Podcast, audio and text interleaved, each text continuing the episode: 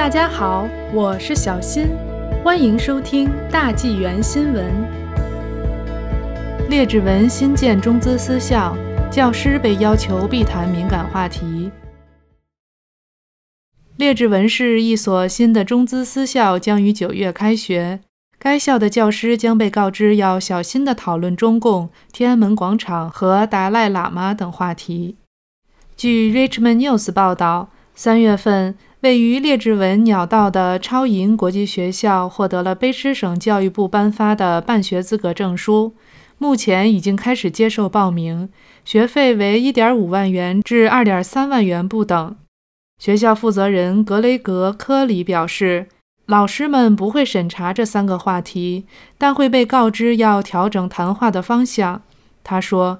我们对这三个话题没有任何严格的定义，但我们要求老师要主导话题的方向，然后蜻蜓点水式地解释这些问题。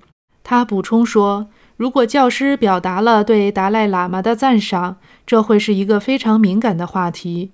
老师必须小心他们在公共场合说的话和在社交媒体上发布的内容，以免被误解。”但当被问及挑战反民主运动是否是一个好的榜样时，科里说：“这是个政治问题，我不想讨论。”他说：“校方明白加拿大的规章制度与中国不同，但无论如何，老师都会被告知要重新引导学生找出他们问这些问题的原因。”科里将其比作与毒品和酒精等类似的敏感话题。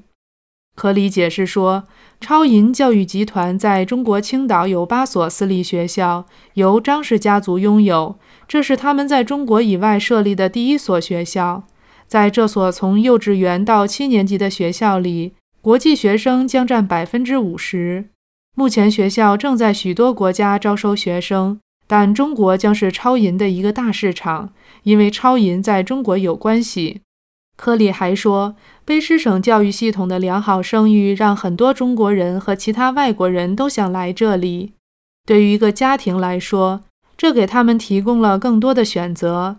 来这里上学的孩子们可以走西方路线，也可以回到中国去。